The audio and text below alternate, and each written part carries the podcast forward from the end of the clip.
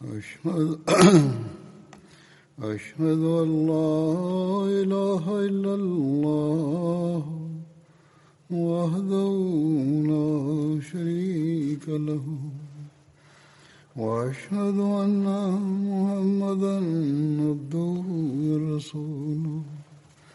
أما بعد فأعوذ بالله من الشيطان الرجيم. بسم الله الرحمن الرحيم. الحمد لله رب العالمين. الرحمن الرحيم. مالك يوم الدين. إياك نعبد وإياك نستعين. اهدنا الصراط المستقيم. صراط الذين أنعمت عليهم. غير المغضوب عليهم ولا الضالين. Es wird weiter über Hazrat Usman Zidano gesprochen. Welche hohe Stellung hat Hazrat Usman Zidano und wie die Gefährten des heiligen Propheten sallam, ihn sahen, sowohl zu Lebzeiten des heiligen Propheten sallam, als auch danach. Dazu gibt es eine Überlieferung, Nafi überliefert, dass Hazrat Ibn Umar Zidano folgendes erzählte. Zu Lebzeiten des heiligen Propheten sallallahu haben wir einander verglichen und den einen über den anderen als besser erachtet. Wir waren der Ansicht, dass äh, Hazrat Abu Bakr der Beste sei. Danach kam Hazrat Umar bin Khattab dann Hazrat Usman bin Affan. Dies ist eine Überlieferung aus Bukhari. Eine weitere Überlieferung lautet wie folgt. Nafi überliefert, dass Hazrat Ibn Umar ihm folgendes sagte. Zu Lebzeiten des heiligen Propheten Muhammad wurde niemand äh, Hazrat Abu Bakr ebenbürtig erachtet. Dann Hazrat Umar und dann Hazrat Usman. Die Gefährten des heiligen Propheten Muhammad haben wir nicht in die Betrachtung einbezogen da wir niemanden von ihnen als dem anderen überlegen ansahen. Dann gibt es Überlieferungen über die Zeit äh, nach dem Tod des heiligen Propheten Muhammad sallam, und wie Hazrat Usman salano zu der Zeit einen hohen Rang innehatte. Muhammad bin Anfia überliefert, ich habe meinen Vater Hazrat Ali gefragt, Wer ist nach dem heiligen Propheten sallam, unter den Menschen der Beste? Er antwortete Abu Bakr. Ich fragte ihn, wer kommt danach? Er sagte, dann kommt Umar. Dann fragte ich zögerlich wiederum, wer kommt danach? Er antwortete, Hazrat Usman. Daraufhin sagte ich, mein Vater, kommst du etwa danach? Da antwortete er, ich bin doch unter den Muslimen ein gewöhnlicher Mann. Die Beziehung, die der heilige Prophet Muhammad zu Hazrat Usman hatte, welche hohe Stellung er in seinen Augen hatte, kann man durch Folgendes erahnen. Der heilige Prophet verrichtete nicht äh, das Janaza-Gebet, das Gebet zur Beerdigung, für einen Menschen, der feindselig gegenüber Hazrat Usman gewesen war.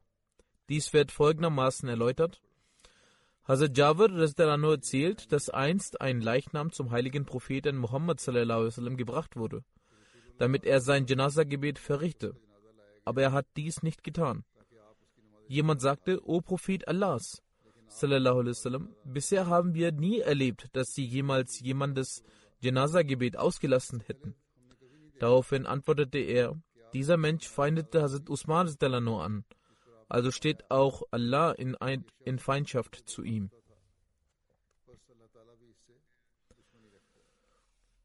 Es gibt eine Überlieferung über Hazrat Usman und äh, seinen Sinn für Gerechtigkeit, wie er, nachdem die Schuld seines eigenen Bruders bewiesen wurde, sich dafür aussprach, ihn zu bestrafen. Ubaidullah bin Adi erzählt, Hazrat Miswar bin Makhrama und Abdurrahman bin Aswad bin Abde Ayus, beide sagten zu mir, was hält dich davon ab, dass du mit Hazrat Usman über seinen Bruder sprichst? Dann, denn einige Menschen haben viel über ihn in der Öffentlichkeit gesprochen, nur aufgrund von ein paar schlechten Sachen. Also ging ich zu Hazrat Usman als er gerade für das Gebet nach draußen kam und sagte zu ihm, ich muss mit ihnen sprechen und es ist zu ihrem Wohl.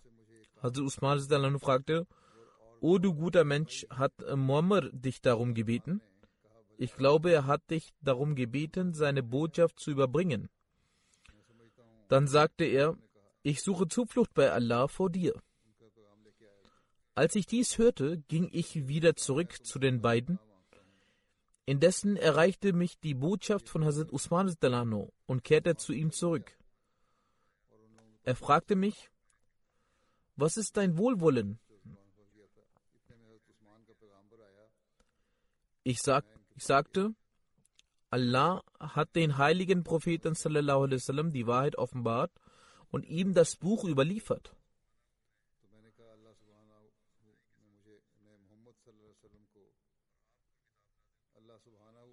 Und sie gehören auch zu den Menschen, die die Einladung Allahs und seines Gesandten angenommen haben. Sie sind zweimal ausgewandert und haben den heiligen Propheten unterstützt und seine Vorgehensweise erlebt. Die Leute haben bereits vieles über Walid, Hazrat Usmans Bruder, gesagt. Hazrat Usman sagte, hast du etwa das Leben des heiligen Propheten erlebt? Ich sagte nein. Aber durch ihr Wissen habe ich von, den, von der damaligen Zeit erfahren, so wie auch eine jungfräuliche Frau in ihrem Schleier davon erfährt.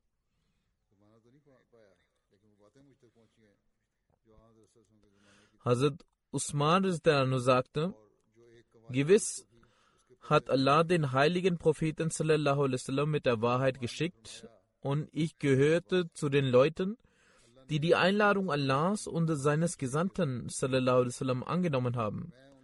Ich glaube an all die Dinge, die dem heiligen Propheten sallam, offenbart wurden. Und ich bin zweimal ausgewandert, wie du gesagt hast. Ich habe mit dem heiligen Propheten sallam, gelebt und sein Treuegelübnis abgelegt. Und ich schwöre bei Allah, ich habe mich ihm sallam, nicht widersetzt, noch ihn hintergangen bis zu seinem Tod. Sallam. Ich habe Hazrat Abu Bakr und Hazrat Umar ebenso Gehorsam geleistet. Dann wurde ich zum Kalifen ernannt. Habe ich dann nicht auch dasselbe Recht wie die beiden vorherigen Kalifen? Ich sage, wieso nicht? Natürlich.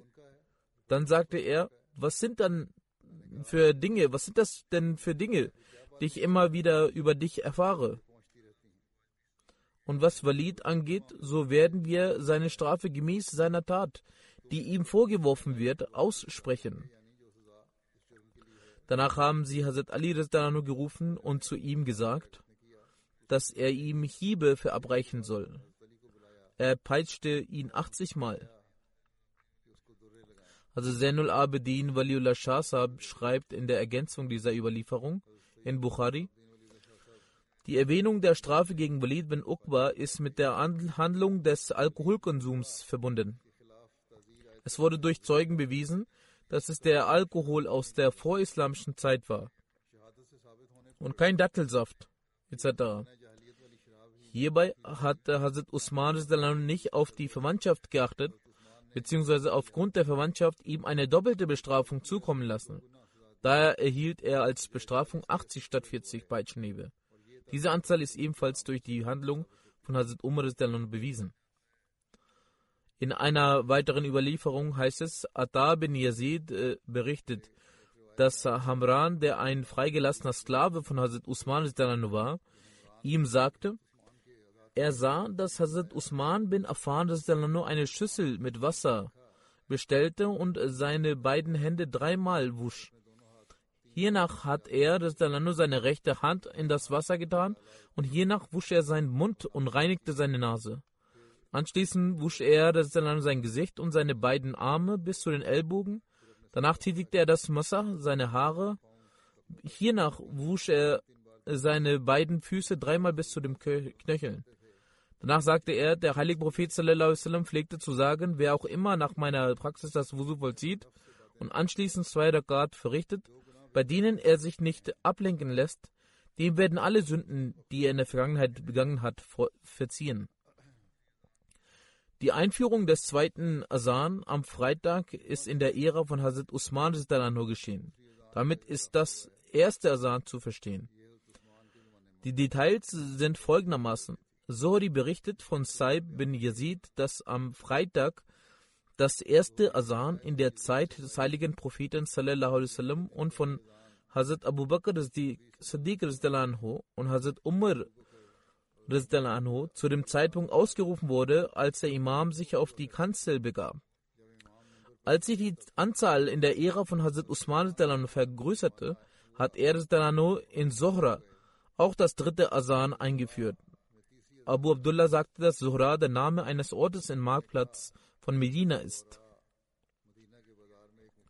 In Fiqh Ahmadiyya gibt es ebenfalls Bemerkungen bezüglich dieser Überlieferungen. In der Ära des heiligen Propheten sallam, und von Hazrat Abu Bakr Siddiq anhu, und Hazrat Umar anhu, wurde am Freitag bei der Kanzel, die in der Moschee befand, nur ein Asan ausgerufen wurde. In der Ära von Hazrat Usman gab es die Ergänzung eines weiteren Asans. Dieses Asan außerhalb der Moschee auf einem großen Stein stehend ausgerufen, dessen Name Sohra war. Im äh, Annex dieser Überlieferung von Bukhari, Naimul Bari, steht geschrieben, Ibn Shahab Zuhri überliefert von Zuhri, dass die Erwähnung des dritten Asans verbunden mit dem Iqama zu verstehen ist.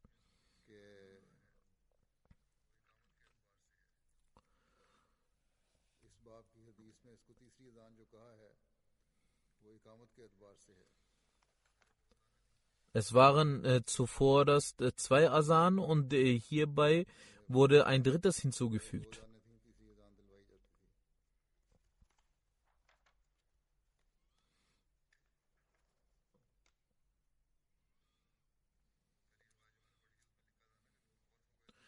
Ich hatte in der genannten Überlieferung erwähnt, dass die Anzahl gestiegen ist und dadurch ein weiteres Asan in Suhra hinzugefügt wurde. Mit dem dritten Asan ist zu verstehen, dass die ersten beiden Gebetsrufe stattgefunden haben und das Iqama vor dem Gebetsbeginn auch mitgezählt wird. Dadurch wird sozusagen dreimal für das Gebet gerufen. Es gibt ebenfalls Überlieferungen über das Eid und das damit verbundene Auslassen des Freitagsgebets. Der freigelassene Sklave von Ibn Azar, Abu Ubaid, berichtet, dass er einmal das Gebet des Idul Azhar hinter Hazrat Umar verrichtet hat. Hazrat Umar hatte vor der Predigt das Gebet geleitet. Hiernach hielt eine Predigt und sprach, O Leute, gewiss hat der heilige Prophet sallam, euch verboten, an diesen beiden Eid-Tagen zu fasten. Das erste Eid ist aufgrund der Freude des Iftars nach dem Ramadan. Der zweite Tag ist jener, bei denen er, ihr von euren Opfertieren etwas verzehrt. Abu Ubaid berichtet, dass er in der Ehre von Hazrat Usman das Eid-Gebet verrichtet hat. Es war ein Freitag. Hazrat Usman hat vor der Predigt das Gebet äh, geleitet. Hiernach sprach er zu den Leuten und sagt, O Leute, dies ist der Tag, an dem für euch zwei Eid-Tage zusammengekommen sind. Jene, die in der Umgebung Medinas leben, können, wenn es für sie möglich ist, für das Freitagsgebet warten. Jene, die indes zurückgehen möchten, haben die Erlaubnis, von mir zurückzugehen. Eine weitere Sache ist in Fiqh Ahmadiyya erwähnt worden. Indes äh, habe ich dazu keine deutlichen Belege finden können. Es steht geschrieben, dass äh, wenn das Eid-Gebet und das Freitagsgebet an einem Tag sind, soll nach dem Eid und Freitagsgebet nicht das Sohr-Gebet verrichtet werden, sondern es soll daher zu der Zeit das Asr-Gebet und nur das Asr-Gebet verrichtet werden. Atta bin Rabah berichtet, dass an einem Tag das Eid und das Freitagsgebet an einem Tag zusammenkamen. Abdullah bin Zubair sagte, dass an einem Tag nun zwei Eid-Tage gekommen sind, diese sollen zusammen verrichtet werden. Daher hat er für beide vor dem Mittag jeweils zwei Rakat verrichtet. Anschließend wurde bis zum Asr kein Gebet verrichtet. An diesem Tag wurde nur das Asr-Gebet verrichtet. Dazu ist weitere Forschung vonnöten. Also Khalifatul Masih Rabi hat dies ebenfalls beabsichtigt, dass dazu weiter geforscht wird. Doch es gibt dazu noch keine klaren Überlieferungen über die Handlungsweise des heiligen Propheten sallam, dass das Zuhr-Gebet nicht verrichtet wurde. Nur diese eine Überlieferung gibt es, die Hazrat Abdullah bin Zubair überliefert hat.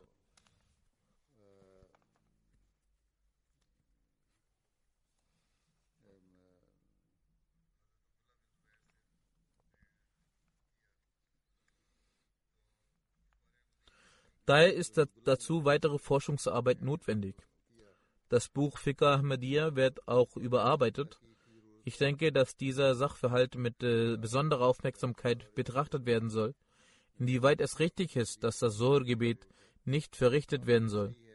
Es ist richtig zu sagen, dass das Freitagsgebet nicht verrichtet wird, indes der Sachverhalt über das Auslassen des Sohr-Gebets ist fragwürdig, da außer dieser Überlieferung keine direkte Überlieferung des heiligen Propheten sallam, oder der Khulafai Rashidin zu finden ist, beziehungsweise ist nach der Recherche, die ich veranlasst habe, noch nicht ersichtlich geworden. Über die Waschung am Freitag gibt es äh, ebenfalls Überlieferungen. Hazrat äh, Abu Huraira sagt, dass Umar bin Khattab vor den Menschen eine Ansprache hielt. Hazrat Usman bin Affan trat ein. Hazrat Umar sprach über ihn während er auf ihn hinwies, was ist denn mit den Menschen geschehen, dass sie auch nach dem Gebetsruf verspätet erscheinen?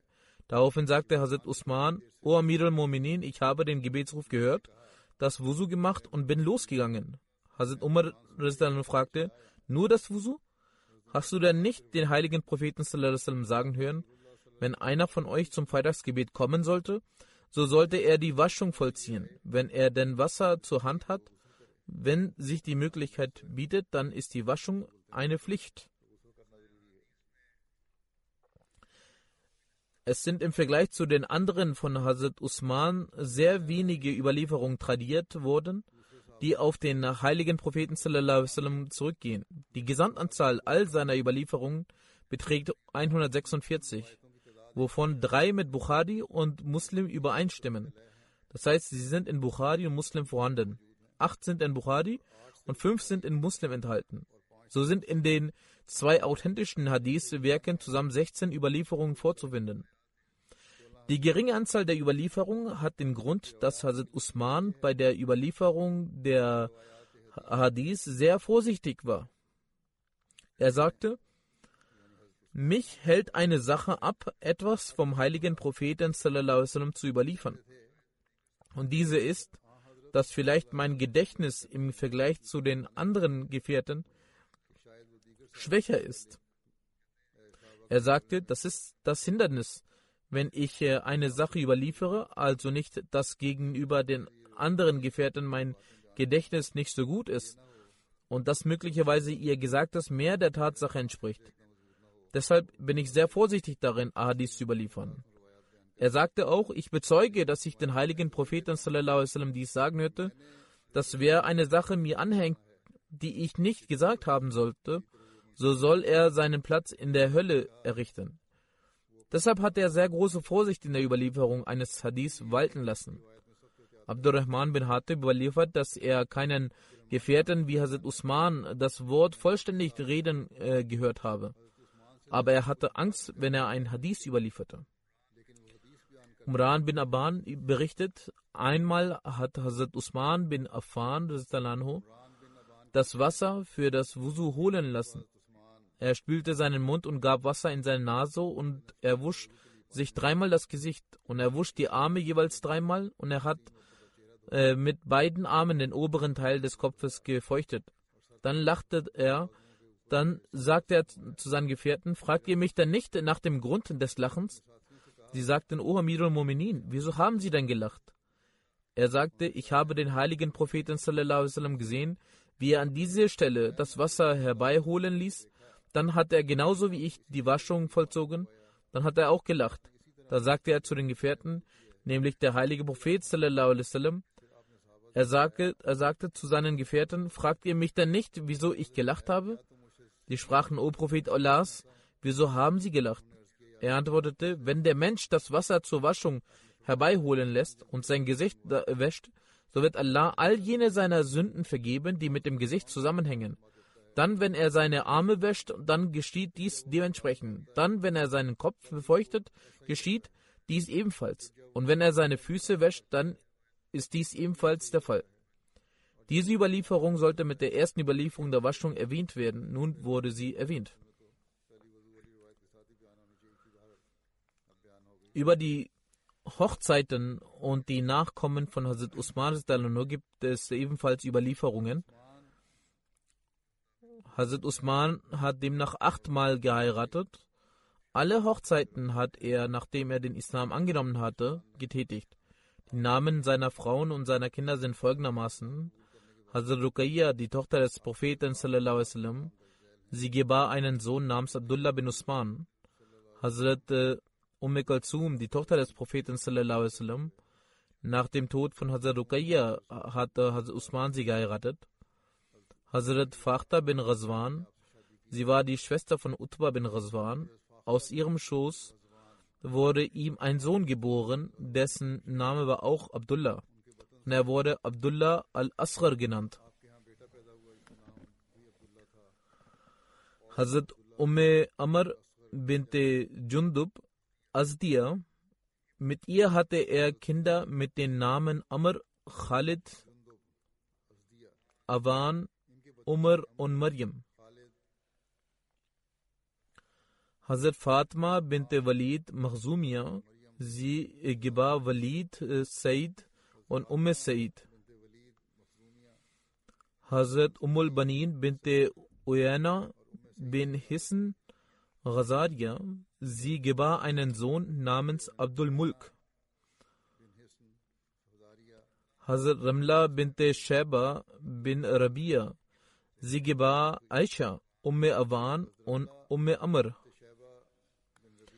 Hazrat Naila bint Farafisa bin Afis, sie war zuerst eine Christin, aber sie hatte vor der Heirat den Islam angenommen und sie hatte sich als eine gute Muslimin bewährt. Durch sie wurde seine Tochter Mariam geboren. Es wird gesagt, dass auch ein Sohn Andessa geboren wurde. Als Hazrat Usman den Märtyrertod starb, so waren gemäß einer Überlieferung vier Frauen bei ihm. Hazrat Ramla, Hazrat Naila, Hazrat Ummul Banin und Hazrat Fakhta.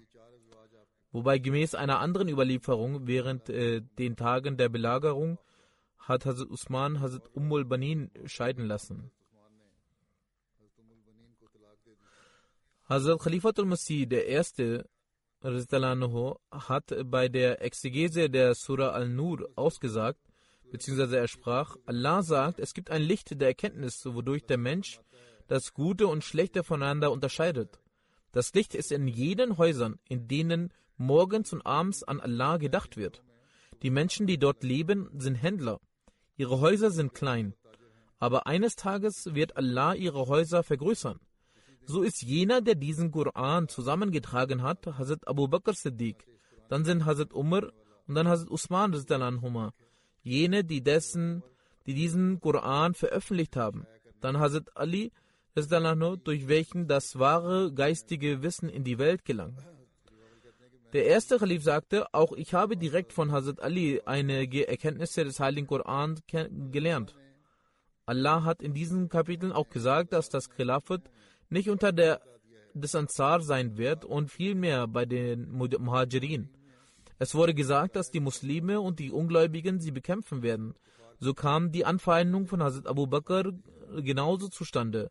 Einige Menschen waren nicht für das Khilafat, Allah hat das Beispiel von beiden gegeben. Zum einen jene, die die aussteigende Wärme der Wüste für Wasser halten. und zum anderen jene, die auch im Meer der Scharia diese bekämpfen werden. Das Ende wird sein, so sagt er dann, das Ende wird dann sein, dass Vögel ihr Fleisch fressen werden.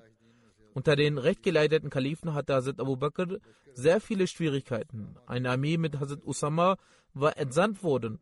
In Arabien bereiteten sich Unruhen aus. In Mekka waren die Menschen bereit zu rebellieren. Eine vernünftige Person gelangte dorthin, Ihr wart jene, die im, äh, an die im Annehmen des Glaubens sehr weit zurückgela zurückgelagen und nun seid ihr die Ersten, die abfallen. Das sagte er zu den Mekkanern und sie hörten damit auf. Dann sagte er dann an die Gruppe, die in Isa Farikum minhum mu'ridun, dann wendet sich eine Gruppe unter ihnen ab. Erwähnt wird, war weder in der Ära von Hazrat Abu Bakr, noch in der Ära von Hazrat Umar, noch in der Ära von Hazrat Usman, noch in der Ära von Ali. Kurzum, sie war nie erfolgreich. Diese Gruppe hatte nie Erfolg gehabt. Aber die andere Gruppe war die, die Sami'na wa ta'ana, wir hören und wir gehorchen, sagte und war immer vom Erfolg gekrönt. Demnach heißt es im Heiligen Koran, sie sind es, die, werden, die Erfolg haben werden. Wa ulaika humul muflihun. Der verheißene Messias sagt, ich bin mir bewusst, dass kein Mensch ein wahrer Gläubiger und Muslim werden könne, solange er nicht den Geist von Abu Bakr, Umar, Usman und Ali in sich entwickelt. Sie liebten nicht die materialistische Welt, vielmehr hatten sie ihre Leben dem Wege Gottes gewidmet. Dann sagte er weiter, diese Überzeugung ist wichtig, dass Hazrat Abu, Abu Bakr Siddiq, Hazrat Umar, Hazrat Zunnurain, äh, damit ist Hazrat Usman gemeint und Hazrat Ali, allesamt tatsächlich im Glauben treu waren. Während Hazrat Abu Bakr, der der zweite Adam des Islam ist, und ebenso Hazrat Umar Farouk und Hazrat Usman im Glauben nicht wahrhaftig treu gewesen, dann wäre es für uns heute schwer, dass wir nur einen einzigen Vers aus dem Heiligen Koran als Gottes Wort nennen könnten. Dann sagte der verheißene Messias, bei Gott, Allah hat die Sheikhen, das heißt Abu Bakr und Umar und den dritten, der Sohn Noran, ist jeden einzelnen von ihnen zu Frontkämpfen, Frontkämpfern des heiligen Propheten sallallahu sallam, der Tür des Islam und der, besten Schöpfung gemacht. Derjenige, der ihre Erhabenheit ablehnt und ihre eindeutigen Argumente als belanglos erachtet und nicht respektvoll mit ihnen umgeht, sondern sie erniedrigt und stetig verspottet und beschimpft, so fürchte ich mich vor seinem elende Ende und dem Entzug des Glaubens. Diejenigen, die sie gedemütigt haben, sie verflucht haben und verleumdet haben, die Konsequenz davon war für sie ein hartherziges Herz und der Zorn Gottes. Ich habe es mehrfach in Erfahrung gebracht und auch schon öffentlich zum Ausdruck gebracht, dass die größte Ursache für die Abgeschnittenheit zum segensreichen Gott der Groll und Hass ist, der gegen diese glückseligen Menschen gehegt wird. Jeder, der sich mit ihnen anfeindet, für ihn werden alle Wege der Gnade und Gunst abgeschnitten. Für ihn werden die Türen der Weisheit und Kenntnis nicht geöffnet. Allah lässt sie in den Vergnügen und Ausschweifungen der Welt allein zurück. Er stürzt sie in die Gruben der egoistischen Gelüste. Er entfernt sie von seiner Türschwelle und beraubt sie davon. Dann sagt der verheißte Messias Islam, alles, was nach dem heiligen Propheten Muhammad im Islam zustande gekommen ist, ist durch die Khulafai Salasa, drei rechtgeleiteten Khalifen des Islam, das heißt Hazrat Abu Bakr, Hazrat Umar und Hazrat Usman, zustande gekommen. Dann erwähnte der verheißte Messias die Schiiten und sagte, was sollen wir uns über eure Schimpftiraden beklagen? Denn ihr beleidigt alle Gefährten, einige wenige, andere mehr. Darüber hinaus verflucht ihr die Ehefrauen des heiligen Propheten, die spirituellen Mütter der Gläubigen. Ihr seid der Überzeugung, dass im Buch Gottes Koran etwas ergänzt und verringert äh, wurde und behauptet, dass es ein Werk Usmans ist und nicht das Werk Gottes. Ihr achtet den Islam wie eine Wüstenei, deren Boden Ihr achtet den Islam wie eine, Wüst, wie eine Wüstenei, deren Boden trocken und unfruchtbar ist. Das heißt, entbehrt von dem Menschen, die Gott sehr nah sind. Dann sagt er, Islam, wen habt ihr nicht alles verunglimpft, ihr Übertreter? Dann sagte er, Islam,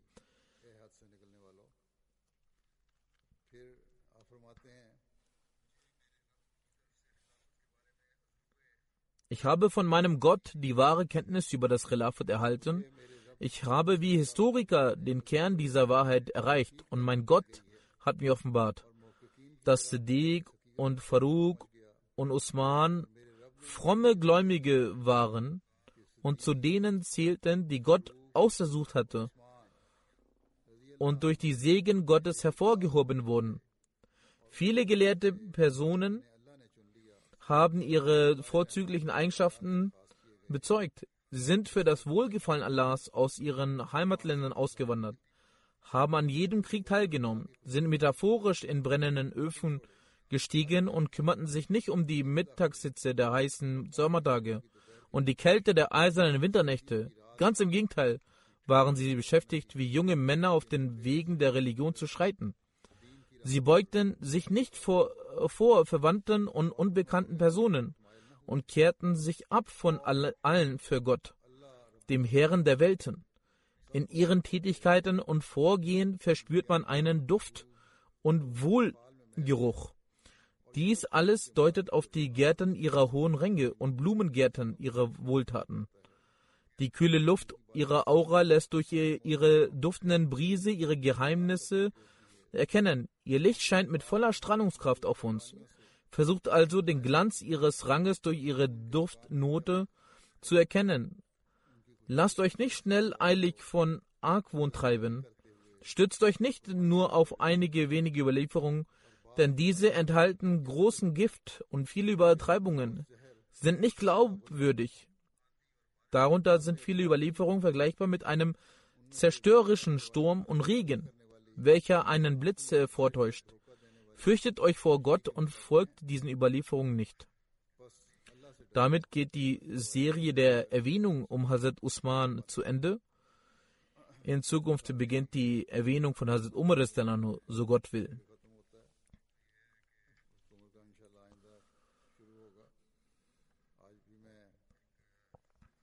Das Team von Al-Islam hat die erste Version der neuen Website für die Suche im Heiligen Koran fertiggestellt. holyquran.io Diese Website kann separat von der Website alislam.org aufgerufen werden. Jede Suche, jeder Vers, jedes Wort oder jedes Thema könne in dieser neuen Suchmaschine entweder auf Arabisch, Urdu oder Englisch gesucht werden. Die Suchergebnisse können dann auch mit Ahmadi-Übersetzung der Gemeinde und nicht Ahmadi-Übersetzung verglichen werden. Zu jedem Vers können die Exegesen, Themen und verwandte Verse eingesehen werden. Für weiteren Inhalt wird noch daran gearbeitet und die aktualisierte Vision wird, so Gott will, bis zur Jahresversammlung äh, in UK 2021 fertiggestellt sein. Darüber hinaus wurde auf der alislam.org Website eine neue App namens readkoran.app eingeführt. Auf äh, dieser App kann man den Koran lesen, hören und eine Suchfunktion nutzen. Neben der Exegese in englischer Sprache gibt es dort auch das Tafsir des Sagir, Wort für Wort Übersetzung in Englisch, ein Index mit allen Themen und weiteren nützlichen Funktionen, die in der alltäglichen Rezitation des Koran sehr wertvoll sind. Möge Allah die wundervolle Lehre des Korans durch dieses Projekt in der Welt verbreiten und die Mitglieder von dieser Funktion profitieren lassen. Außerdem bitte ich äh, für die Ahmadis in Pakistan zu beten. Möge Allah auch ihre Situation ändern und sie von ihrer Erschwernis erleichtern. Beten Sie auch für die Ahmadis in Algerien, dass Allah ihre Herzen stärkt und die Situation dort verbessert. Nun werde ich äh, einige Verstorbene erwähnen und äh, das Totengebet verrichten. Es kommen sehr viele Anfragen und es ist schwierig, alle hier zu erwähnen. Dennoch werde ich einige nun erwähnen. Jene, die ich äh, nicht erwähne, sind dennoch hier mit eingeschlossen. Möge Allah mit allen barmherzig sein. Der erste Verstorbene ist äh, Muhammad Sadiq Durga Gampuri Sahib.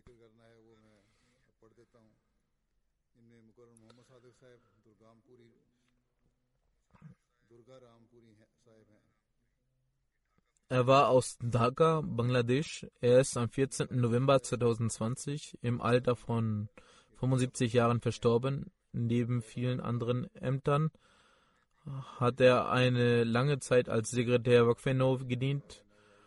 Um Klassen für die Wakfeno und Eltern zu organisieren, nahm er sein sehr lange Reisen auf sich. Solange sein Gesundheitszustand es äh, erlaubte, ging er regelmäßig in die Moschee.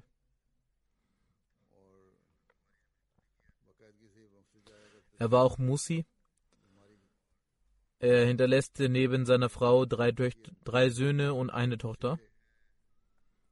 Die nächste Verstorbene ist Frau Muhtara Bibi Saiba, die Frau von Rashid Ahmed Rutwal Saib aus Darul Yaman, Rabwa. Sie ist die Schwiegermutter von Naim Bajwa Sahib, der Direktor der Jamia Mubashirin Burkina Faso. Sie ist am 16. Januar 2021 verstorben.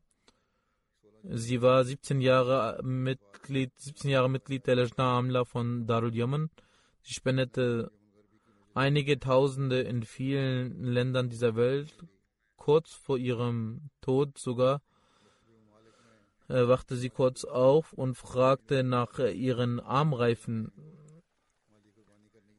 Sie sagte ihrem Sohn, er solle diese Armreifen verkaufen und das Geld dem Sadr geben, damit er eine Satellitenschüssel für MTR organisieren kann. Diese Armreifen hatten einen Wert von ca. 350.000 Rupien. Ihre zwei Söhne sind im Jahre 1995 in einem Autounfall in Deutschland ums Leben gekommen.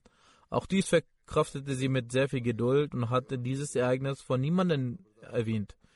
Sie beschwerte sich nicht, sondern fasste dies als eine Entscheidung Gottes auf.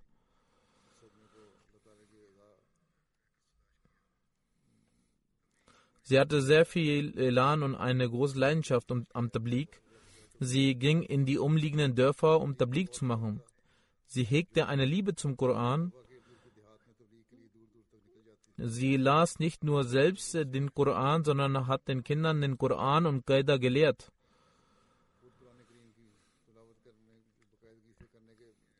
Sie war auch Musi. Sie hinterlässt neben ihrem Ehemann einen Sohn und vier Töchter. Drei Töchter sind in London und eine ist in Burkina Faso. Die Töchter äh, hier sind auch in Jamaat-Aktivitäten involviert. Möge Allah barmherzig mit ihr sein.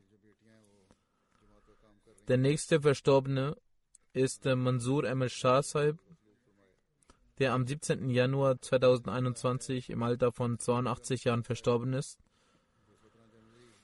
Seine Vorfahren akzeptierten die Jamaat im Jahre 1903 und durch den Gefährten des verheißenen Messias Hazrat Abdul Karim Sahib, als der verheißene Messias im Prozess von Karamdin nach Jilm gereist war. Herr Shahzab zog im Jahre 1956 nach Karachi. Dort diente er als Guide des Kreises Karachi und leistete gute Arbeit. Dann diente er als Sadr Jamaat Dreg Road Colony und Naib Amir Karachi. Er war Teil der Delegation, die den vierten Kalifen Rahmatullah im Jahre 1984 in Sakkar empfing und bis zum Abflug am Flughafen blieb. Im Jahre 2010 zog er nach London. Er arbeitet auch in der Homöopathie Apotheke in der Battle Futu Moschee. Zum Zeitpunkt seines Todes äh, diente er als Sekretär Tarbiyat und Tarbiyat Nahubain in der Jamaat Norbury. Auch er war Musi. Drei Enkel von ihm sind Murabian und dienen hier in UK.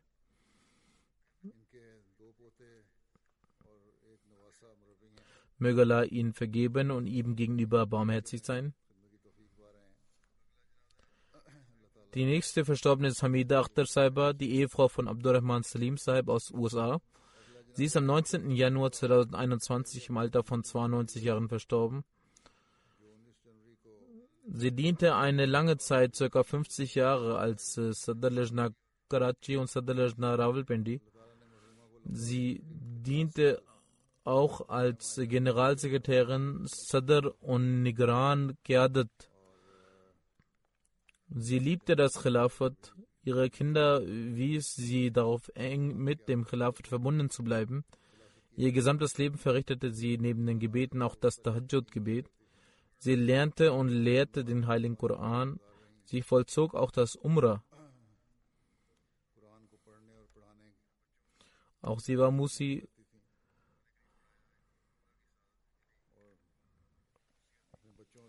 Sie hinterlässt fünf Söhne und zwei Töchter. Ihre Kinder sind auch äh, aktive Diener der Jamaat, wie zum Beispiel Dr. Abdus Salam Sahib oder Dr. Khalik Malik Saab, möge Allah barmherzig mit ihr sein.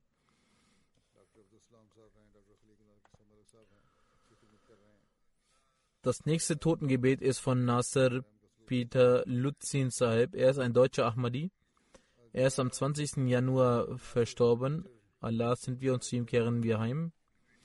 Seine Tochter berichtet, im Jahre 1983 liefen meine Eltern eines Tages durch die Stadtmitte von Hannover als einen äh, Stand sahen. Dieser Stand bestand nur aus einem Tisch, auf dem einige einführende Bücher lagen. Hinter dem Tisch standen ein oder zwei ausländische Jugendliche. Als er mit ihnen ins Gespräch kam, erfuhr er, dass es der Stand der Ahmadiyya ist, die den Islam repräsentiert. Er stellte diesen Jugendlichen einige Fragen, er nahm auch einige Bücher mit. Nach dem Studieren dieser Bücher nahm er erneut Kontakt mit ihnen auf und traf sich mit ihnen. Die drei Ahmadis luden ihn, luden ihn zum Essen ein. Es war der Monat Ramadan. Meine Eltern gingen zu ihnen nach Hause zum Fastenbrechen. Sie hatten das Essen auf dem Boden auf Zeitungen gelegt. Es gab keine Sitzmöglichkeit. Deshalb saß man auf dem Boden, um zu essen. Meine Eltern mochten das Essen sehr, aber sie waren mehr von der Bescheidenheit und Gastfreundschaft beeindruckt. Sie redeten nach dem Essen und äh, man besuchte äh, sich der, der Öfteren. Nach monatelangem Studium und Begutachtung traten meine Eltern im Jahre 1984 in die Ahmadiyya ein. Dies geschah an einem Eid-Tag. Mit einigen Personen aus äh, seinem Ort äh, ging er nach Hamburg und nahm die Ahmadiyya an. An einer Jalsaslana bekam er die Möglichkeit, eine Rede zu halten. Weiter schreibt sie, meine Mutter hatte ein besonderes Interesse an der Religion. Das Streben nach der wahrhaftigen Religion lenkte sie zur Ahmadiyya. Sie knüpfte eine lebendige Beziehung zu Gott und ihre Gebete wurden oft erhört. Es ist äh, erstaunlich, in welcher Weise Gott seine Zeichen zeigt. Sie sagt, ein Auge meiner Mutter war erblindet. Im Jahre 1986 nahm sie an der Jalsastana Yuke teil und plötzlich fing sie an, mit diesem Auge ein wenig zu sehen. Zunächst war dieses Auge ganz blind, aber dann fing dieses Auge an, ein wenig zu sehen. Sie schreibt weiter, für denjenigen, dessen ein Auge ganz erblindet ist, stellt dies ein Wunder dar. Und dieses Wunder geschah, nachdem sie elf Jahre mit diesem Auge blind war. Sie sagt, diese Segnung erhielt ich nur durch die Gebete auf der Deltaslana. In London pflegte sie eine deutsche Ahmadi, Khadija Saiba, zu besuchen. Sie schreibt, eines Tages gingen meine Eltern für einen Spaziergang aus dem Haus und liefen weit weg. Sie wussten nicht mehr den Weg nach Hause. Sie waren sehr besorgt, weil die Abenddämmerung eintrat. Sie standen an einer viel befahrenen Straße, wussten aber nicht, wo sie sich befanden. Als die Abenddämmerung zunahm und sie nicht den Weg zurück wussten, sagte meine Mutter, lasst uns beten. Sie hatten ihr Gebet gerade erst beendet, als der Schwiegersohn von Khadija Saiba mit seinem Sohn, mit seinem Auto erschien und zu ihnen sagte, ich bringe sie nach Hause. Die Erhöhung dieses Gebetes verfestigte ihren Glauben zusätzlich. Lake Munir Sahib, Murabi Silsila aus Deutschland, schreibt, die ganze Familie von Luzin Sahib war Ahmadi. Wir sagten stets, dass dies ist die einzige deutsche Familie. Er war eine sehr aufrichtige und ehrenhafte Person, die wenig sprach. Auch war er in seiner finanziellen Opferbereitschaft weit fortgeschritten. Er hielt Vorträge an Tabli-Programmen. Er bekam Tränen in den Augen, wenn er den Namen des verheißenen Messias hörte. An einem Tabligh-Programm stellte er die Lehren des Islam in solch wundervoller Art und Weise vor, dass ein 70, 70 Jahre alter Deutscher zu mir kam und sagte, ich habe nie zuvor solche Informationen über den Islam erhalten wie heute. Möge Allah seine Fehler begehen, äh, begeben und vergeben und Gnade mit ihm haben. Möge Allah seinen Nachkommen mit der Ahmadiyya verbunden bleiben. Das nächste Totengebet ist von Razia Tanvir Sahib aus Kanada. Sie ist die Ehefrau von Khalil Ahmed Tanvir Sahib, äh, Murabi und Vizerektor Jami Ahmed Yarabwa. Sie verstarb am 27. Januar im Alter von 58 Jahren in Kanada. Sie hatte Krebs. Schon im Kindesalter hatte sie ein großes Interesse an den Dienst der Jamaat, welches bis zum Tod andauerte. Sie diente 22 Jahre im Büro der Lajnai Maila, Pakistan und in verschiedenen Abteilungen der Mahana Mispa als Buchführerin. Bis zu ihrem Tod fuhr sie ihren Dienst fort. Sie bekam die Möglichkeit, viel mit Hazrat Choti Appa Saiba zu arbeiten und lernte viel von ihr und erntete äh, ihre Gebete. Möge Allah ihre Fehler vergeben und Gnade mit ihr haben. Das nächste Totengebet ist von mir Mansur Ahmed Ghalib Sahib, Sohn von mir Sher Muhammad Sahib aus Dota District Sargoda. Er verstarb am 7. Februar. Allah sind wir und zu ihm kehren wir heim. Im Jahre 1955 erhielt sein älterer Bruder die Möglichkeit, die Ahmadiyya anzunehmen Zusammen mit seinem Bruder besuchte er Rabwa und nahm auch die Ahmadiyya an. Sein Sohn Bashir Ahmed Sab aus Belgien schreibt, er liebte das Khilafat und gehorchte dem Khilafat ohne irgendetwas auszulegen. Er gehorchte ganz, wie es befohlen wurde. Ich kannte ihn persönlich, zweifellos diente er der Jamaat mit voller Aufrichtigkeit und gehorchte dem Khilafat. Er bevorzugte den Glauben über die Welt, er war ein Diener des Glaubens. Er Gast, war sehr gastfreundlich und ein Gottergebener. Er war ein einfacher und freundlicher Mensch, dessen Charakter jedem gefiel. Durch die Gnade Gottes erhielt er die Möglichkeit, in Khudamul Ahmadiyya Ansarullah und in der Jamaat als Sekretär Mal, Sekretär Waqf Jadid und Sekretär Tariq Jadid auf Zilla-Ebene in Sargoda zu dienen. Er leistete diese Dienste auf großartige Weise. Er hat einen Enkel namens Safir Ahmed Murabi Silsla, der heutzutage in PS Office arbeitet. Möge Allah seine Fehler vergeben und Gnade mit ihm haben. Und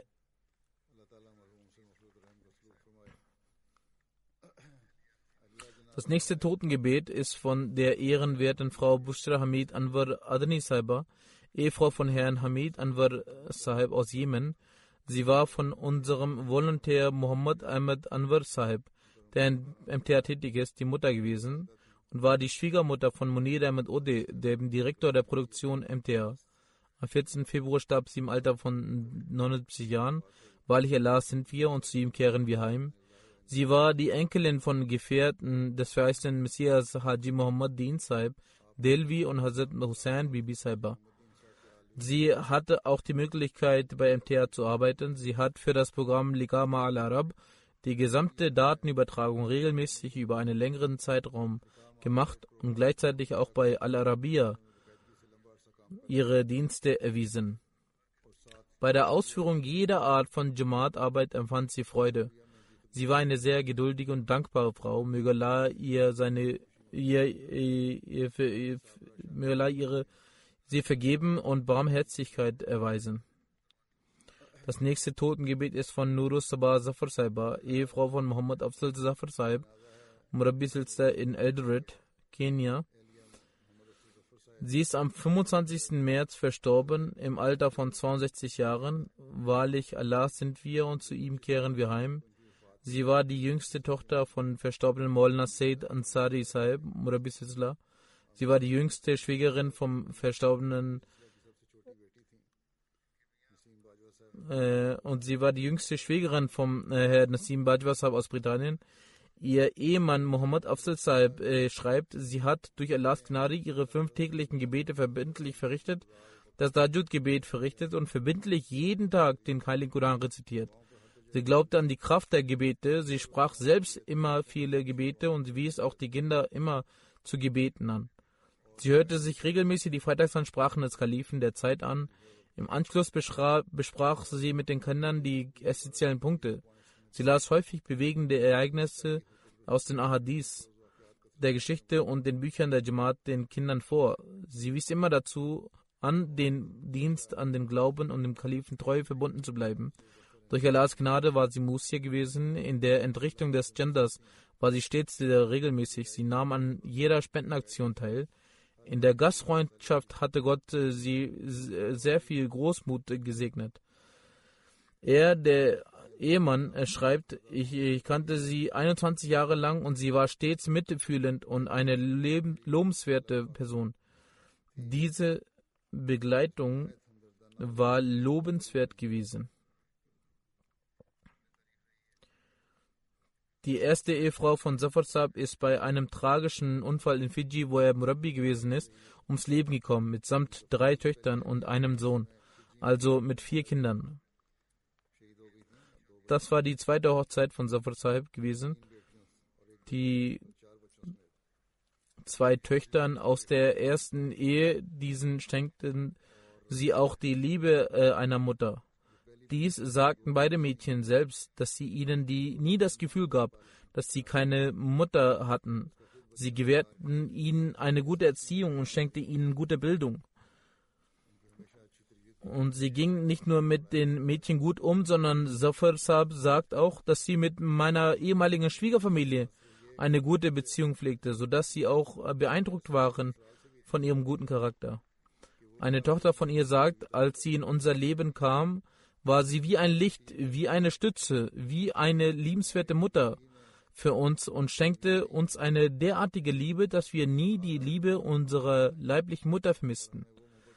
Sie hatten auch selbst eine eigene Tochter, doch machten sie keinen Unterschied in der Behandlung zwischen den drei Töchtern. Sie war eine sehr äh, aufopferungsvolle und selbstlose Frau. Sie wies uns zum Vertrauen auf Allahs Wesen, Verbundenheit zum Khilafat und zur Einhaltung der islamischen Lehren an. Sie lehrte immer den gütigen Umgang zu Verwandten.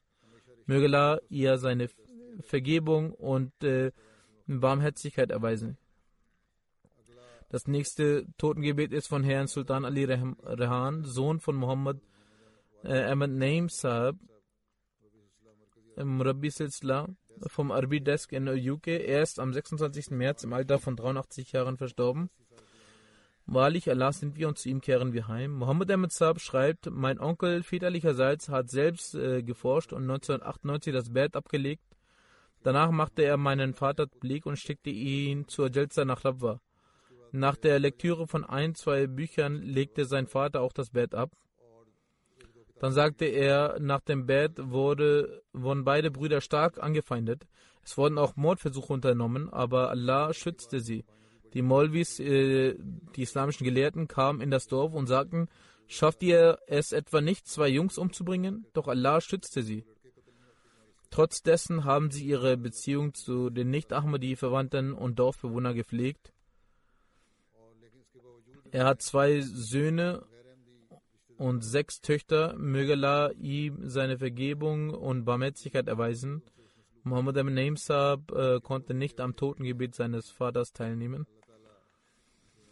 Das äh, nächste Totengebet ist von Molvi Ghulam Qadr Sahib, Muballigh Silsila Kalaban in District Rajuri, Bundesstaat Jammu Kashmir. Er ist am 26. März im Alter von 56 Jahren verstorben. Wahrlich Allah sind wir und zu ihm kehren wir heim. In Molvi Ghulam Qadr Sahibs Familie kam die Ahmadiyyat durch seinen Großvater Bahadur Ali Sahib. 13 Familienmitglieder dieser Familie sind durch Allahs Gnade aktuell im Dienst der Jamaat beschäftigt. Er hatte die Möglichkeit, als Murabbi 36 Jahre und 6 Monate zu dienen. Wo auch immer er hingeschickt wurde, hat er mit Aufrichtigkeit und Fleiß die Aufgabe der Bildung und Erziehung bis zu seinem letzten Atemzug erfüllt. Er besaß gute Fähigkeiten für das Tablik. Er stellte sich mutig den Anfeindungen entgegen. Er war ein sehr undankbarer, aufopferungsvoller und furchtloser Muballigh.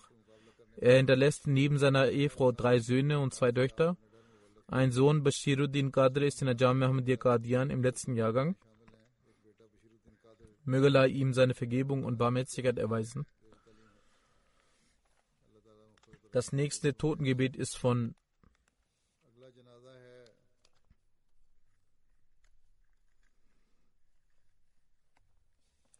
Mahmuda Begum Saiba, Ehefrau von Muhammad Sadiq Saib Arif Derwish Qadian.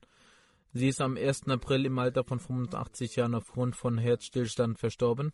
Wahrlich Allah sind wir und zu ihm kehren wir heim.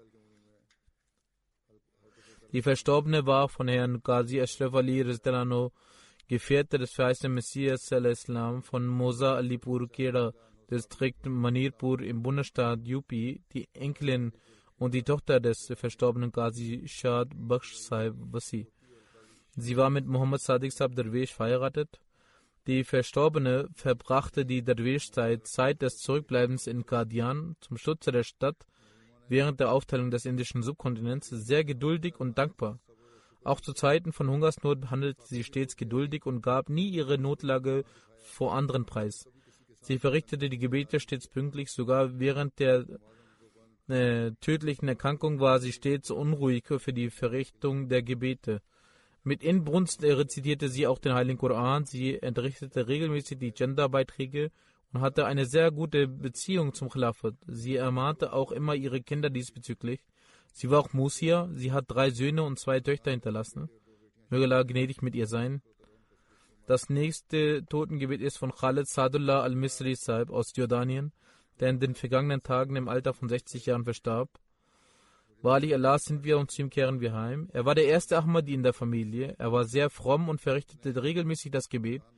Er entrichtete regelmäßig seine Genderbeiträge und folgte sehr der Organisation der Jamaat.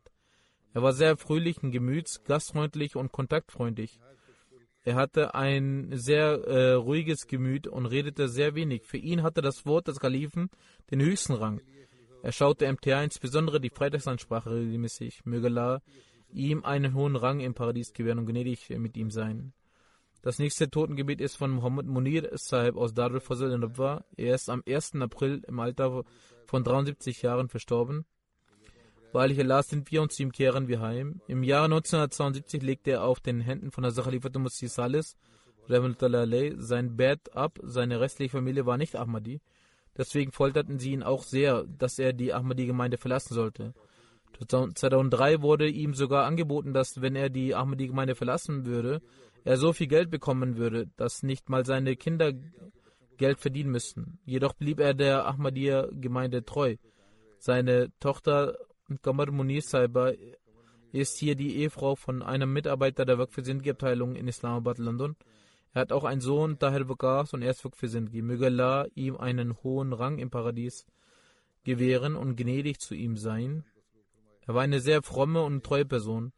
Er hatte stets ein Lächeln auf dem Gesicht und nahm nie etwas übel. Er verrichtete stets die fünf täglichen Gebete und zahlte seine Chandabeiträge pünktlich. Ein Verwandter, Herr Hafiz Seydur Rahman Sahib, erzählt, mein Vater hat ihm die Arbeit beigebracht, äh, da seine Familie ihn nicht gut behandelt hat, ist er zu meinem Vater gezogen. Dort in der Nähe war unser Laden. Im Laden hat er ihm die Arbeit beigebracht und so begann er bei uns zu leben. Und er erzählt weiter, er hat immer regelmäßig die Gebete in der Moschee verrichtet und sich in die vorderen Reihen gesetzt. Dann hat er auch eine Leidenschaft für Tablik entwickelt. Er ging oft mit seiner Ehefrau in die, äh, in die zu Rabwa nahegelegenen Dörfer und machte dort Tablik. Möge Allah gnädig mit ihm sein und ihn vergeben. Das nächste Totengebet ist von Master Nasir Ahmed aus Darul Barkat in Rabwa. Er ist am 4. April im Alter von 80 Jahren verstorben. Wahrlich Allah sind wir und zu ihm kehren wir heim. In seine Familie kam die Ahmadiyyat durch seinen Vater, Mia Umar Din Sahib, äh, verstorben, Sohn von Mia Karam Din Sahib aus Datta Zedka, Distrikt Sialkot. Er hat im Alter von 15 Jahren die Rechtleitung erhalten und im Jahre 1914 oder 15 auf der Hand von Hazrat Khalifat Sani den zweiten Kalifen, das Bett abgelegt. Er erhielt die Rechtleitung durch, sein, durch einen Traum. Master Nasir Saib lebte dann nördlich von Sagoda und wurde äh, dort von den Lehrern der Schule boykottiert. Genau in dieser Schule wurde sein neunjähriger Sohn von durch einen Messerangriff von einem Schüler verletzt.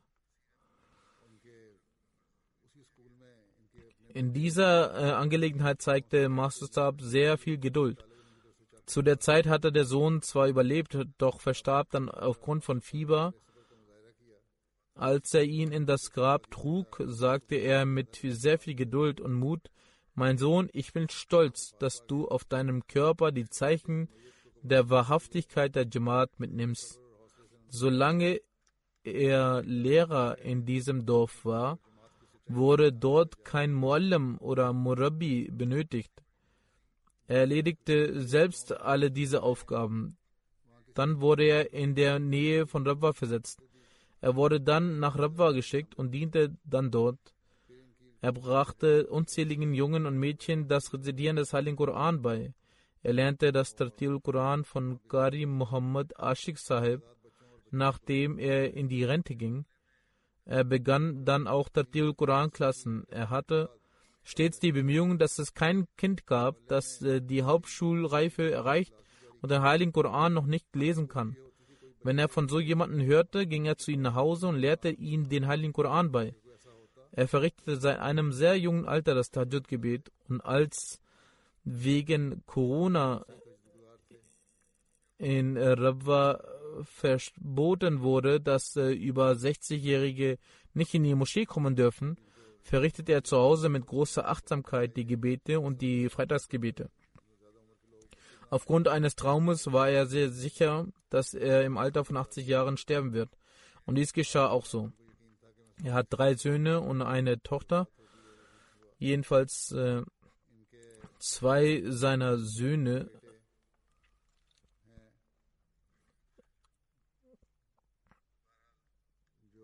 Jedenfalls zwei seiner Söhne sind, äh, beziehungsweise alle drei Söhne sind Waqf Sindhi.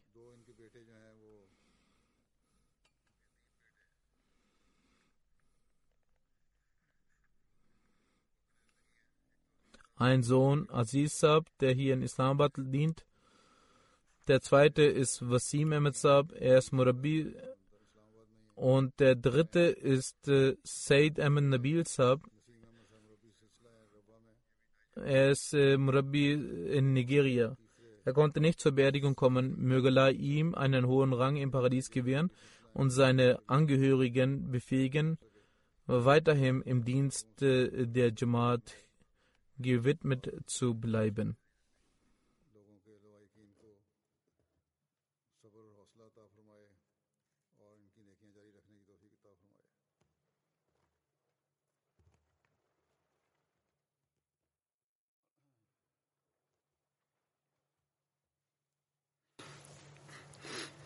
الحمد لله الحمد لله نحمده ونستعينه ونستغفره ونؤمن به ونتوكل عليه ونعوذ بالله من شرور أنفسنا ومن سيئات أعمالنا.